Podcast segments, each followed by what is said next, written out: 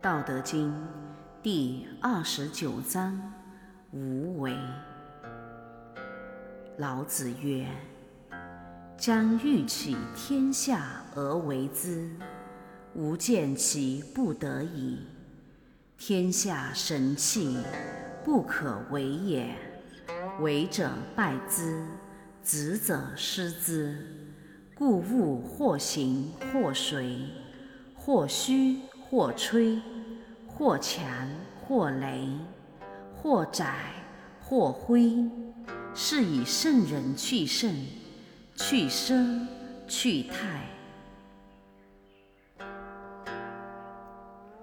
意义：王者想夺取天下而去强行作为治理，我看这是行不通而不可能的。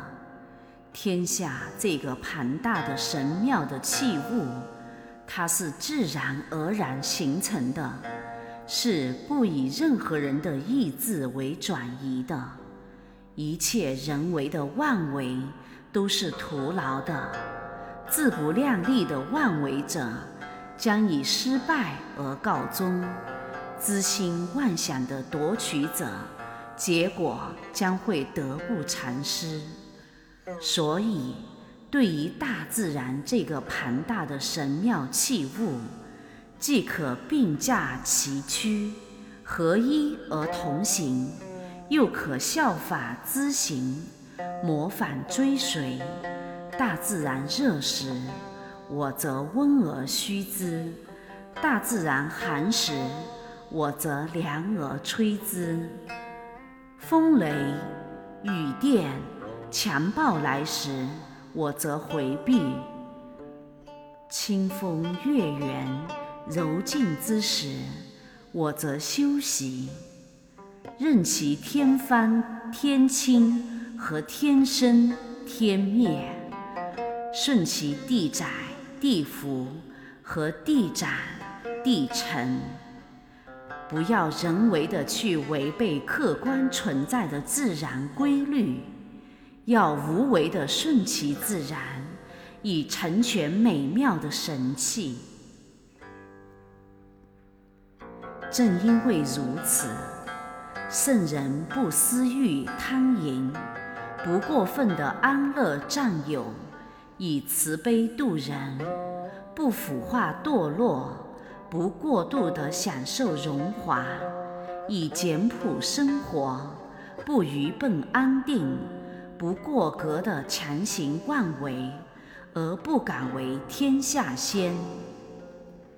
杂记：自然之道要无为而治，凡事不可过度、过分、过格。乱天下和损身体者，皆由肾、奢、泰这三害所致。故善治天下。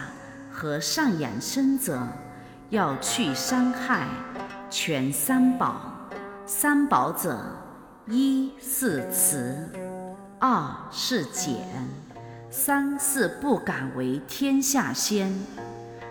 三害有为，实无为；三宝无为，实有为。神气是自然的大气。是生养和福泽人类的唯一保障。天下任何一个智者，欲求拥有神器，以私有独占自立，这都是不可能的。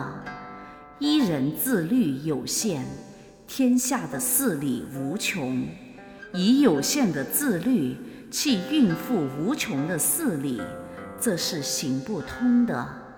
须知。人生有限，肉身短暂，以这短暂有限的自律和生命，去和有为于神气的永存和无限，这是自不量力、幼雅愚昧的。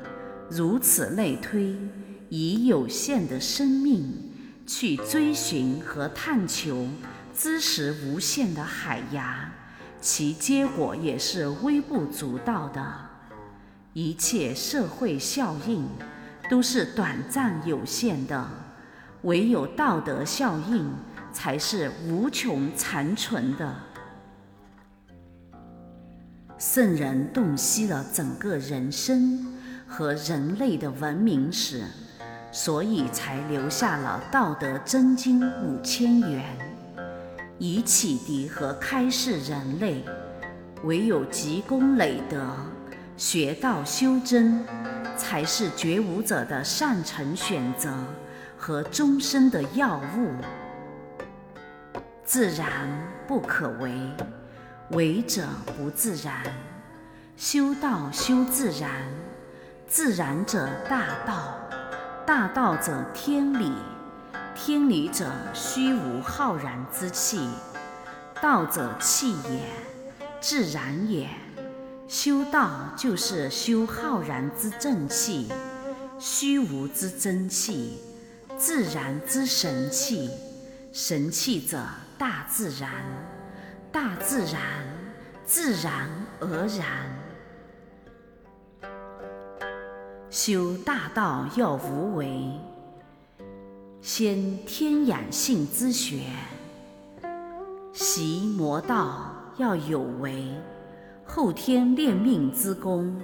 性命双修法门易，动静相兼不离宗。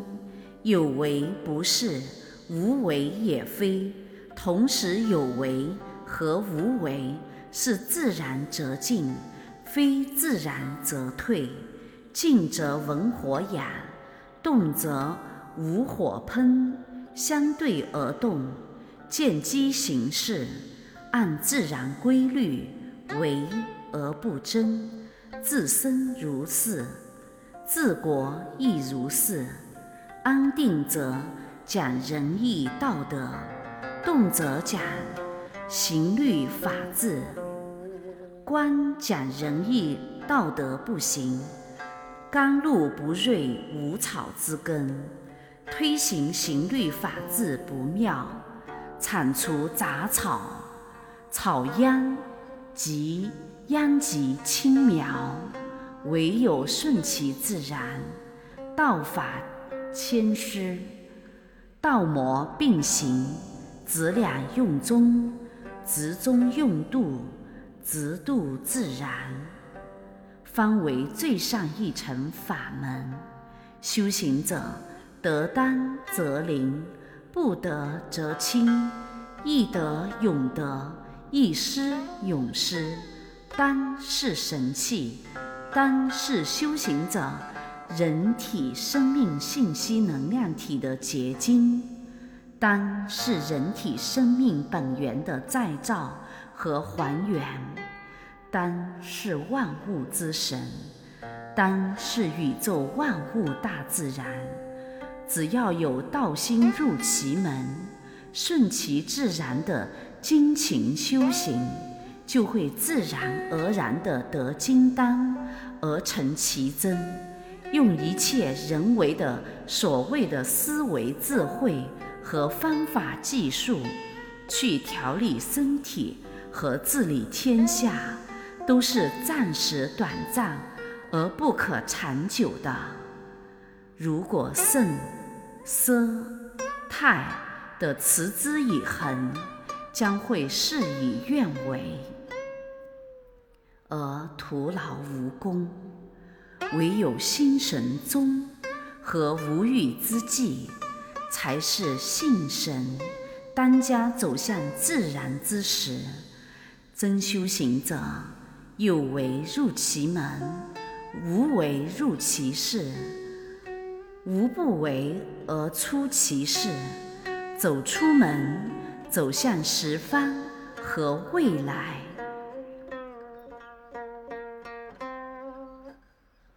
愿道德之声传遍世界，充满宇宙，得满人间。人人和睦，世界和平。